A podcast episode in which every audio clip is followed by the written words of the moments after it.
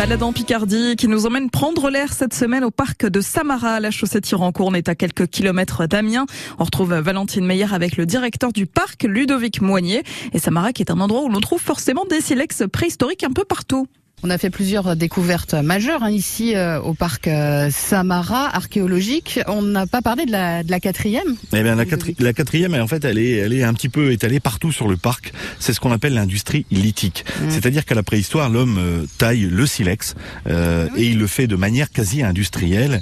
Et on trouve des déchets de taille de silex dans Samara et autour de Samara en quantité astronomique. Industrielle. Industrielle, voilà. Et on sait que par exemple, ces, ces hommes euh, de la préhistoire euh, ont utilisé cet outil majeur, hein, parce que le, mmh. le biface qu'on connaît bien dans la Somme, découvert euh, par Boucher de Perte, qui invente la préhistoire, c'est inventé dans la Somme quand même. Ouais. Et il y a une bonne raison, c'est qu'il y en a partout en fait des vestiges préhistoriques et surtout ces fameux silex bifaces qui étaient le couteau suisse de l'époque. D'accord. Et justement dans les objets qui ont pu être retrouvés, euh, que ce soit ici ou euh, je pense aussi à, à, avec le, le, centre archéologique de Ribemont-sur-Ancre, mmh. il y a des objets qui marquants qui ont été retrouvés en, en Picardie?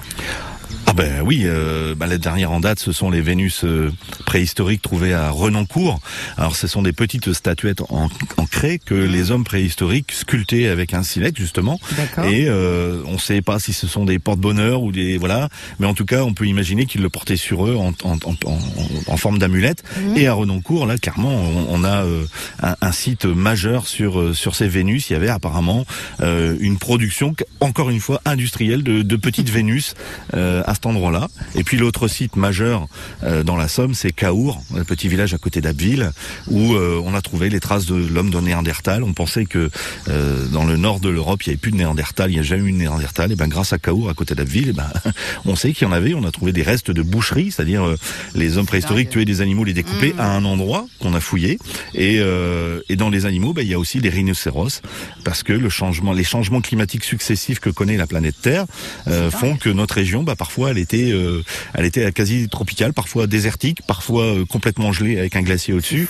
Et ça, on a du mal à l'imaginer, mais euh, la Somme nous révèle, grâce à, ce, à, ces énormes vestiges, très nombreux dans la Somme, nous fait prendre conscience que ben, nous sommes finalement un petit quelque chose dans ah l'histoire oui. de la planète.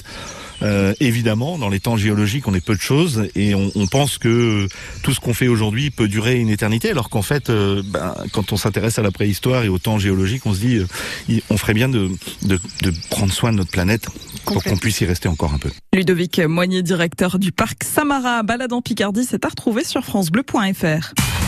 Pour aller plus loin et réécouter les rendez-vous du 6-9 France Bleu Picardie, allez sur francebleu.fr.